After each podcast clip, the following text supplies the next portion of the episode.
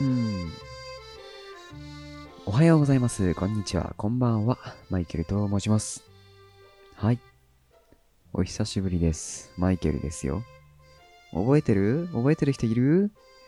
いないかな？覚えてる人は、多分90%ぐらいの人が覚えてると思うんですよね。なんでそんなに自信満々なのかって？多分ね、こんなに時間空けて投稿して聞く人はみんな知り合いだからです。はい。というわけで、マイケルです。改めてよろしくお願いします。ってことで、前回の投稿が2021年11月ということで、ただいまの、ただいまの日付は2022年4月の11日でございます。はい。明けましておめでとうも、今年もありがとうも言わずに、2022年やってまいりましたけれども、えー、久しぶりすぎて何も覚えてないんですけれども、何を話そうかな。はーい。今ね、録音止めて30秒ぐらい考えてきましたけれども、今回話していくのは、褒めるとか、褒められるとかって話、していこうと思います。いやー、褒められると嬉しいですよね。すごいねかっこいいねって。バカにしてませんよ。まあ、褒められたら嬉しいですよね、やっぱり。でも、私ね、いや、褒められるのももちろん好きだし、人のこと褒めるのも好きっていうかなんていうか、な、なんだろう、結構普通にやるんですけど、ね、一個別、好きじゃない褒められ方があって、それがね、偉い、なんですよね。もちろんなんかね、偉いって言われて嬉しくないわけじゃないんですけど、状況によってね、状況によって、偉いが適切でない時の偉いはね、ちょっとあんまり良くないなって思うんですよね。なんか、ね、例えば、これあの、実際にあった話なんですけど、学校に行くのが嫌だったんですね。あの、私体も弱いわけで、その、当時冷房がついてなくてですね、学校に。そんな暑い中ね、あの、学校に行って、ね、他の人よが苦しい思いして、行きたくないのに行って、それで、ね、それで偉いって言われた時の、なんか納得できなさが、すごいあって、それって、偉いのかなって。我慢することって偉いの？ってなっちゃったんですよね、その時。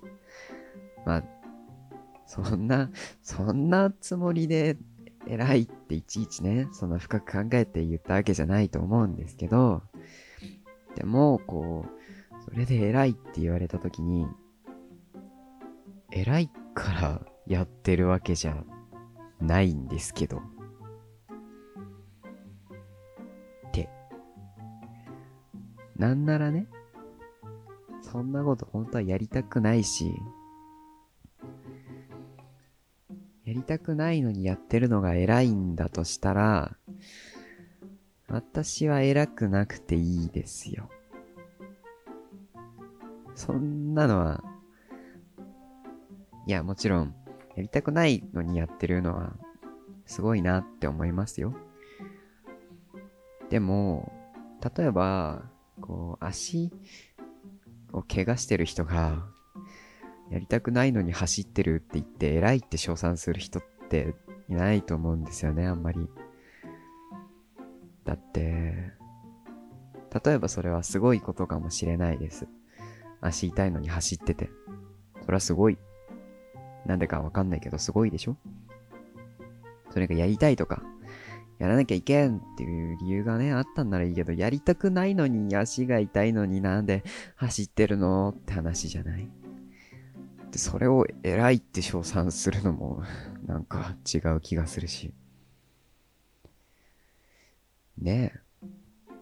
だから、足怪我してるんだったら、休んでた方が偉いと思うんですけどね。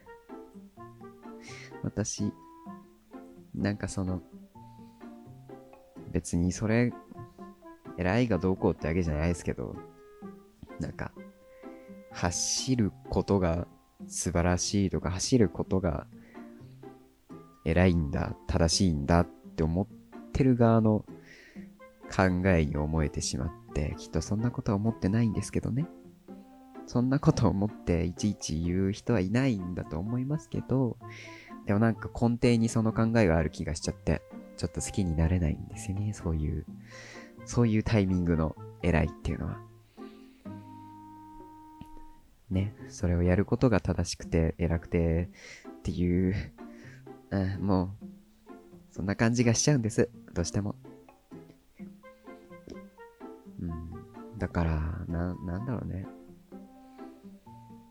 うん、偉いって、褒め言葉の中で一番褒める人の、なんだ、思想の特徴というか、思想の根底が見えてしまう褒め方だと思うんですよね。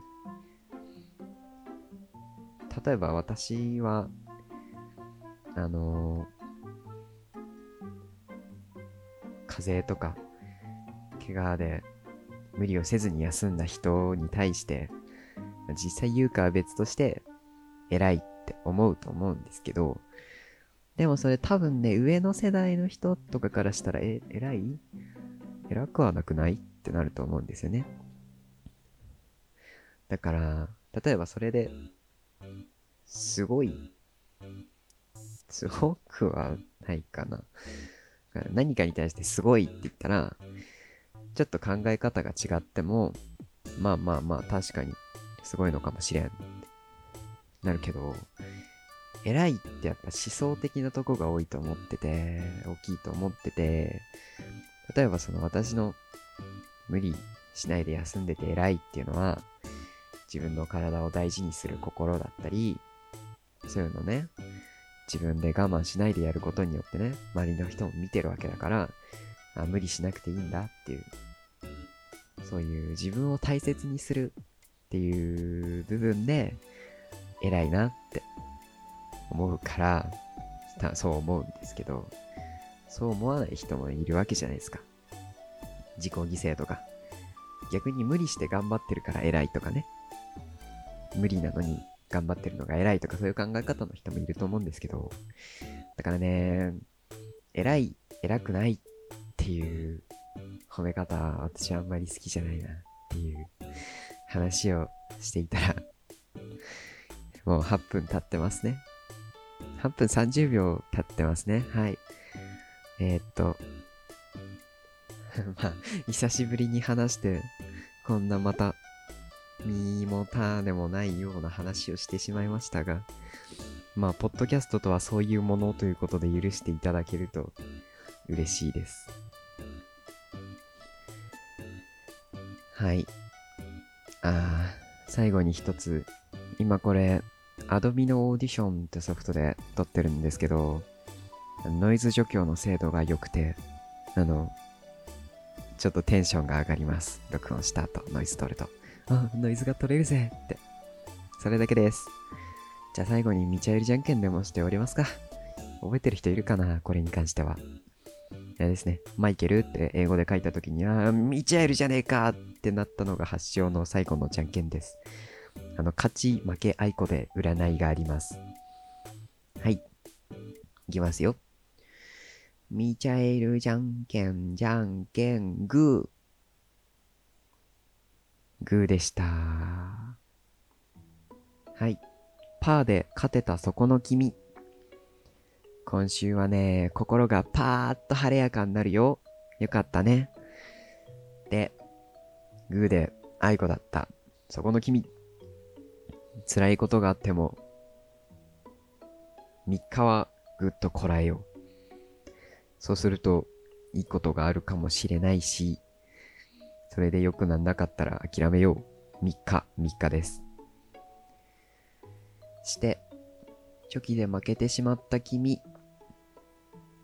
何でもかんでもね、チョキチョキ VV つって、あの、ハッピーなふりして強がるのはやめましょう。たまには自分の心に素直になってください。はい。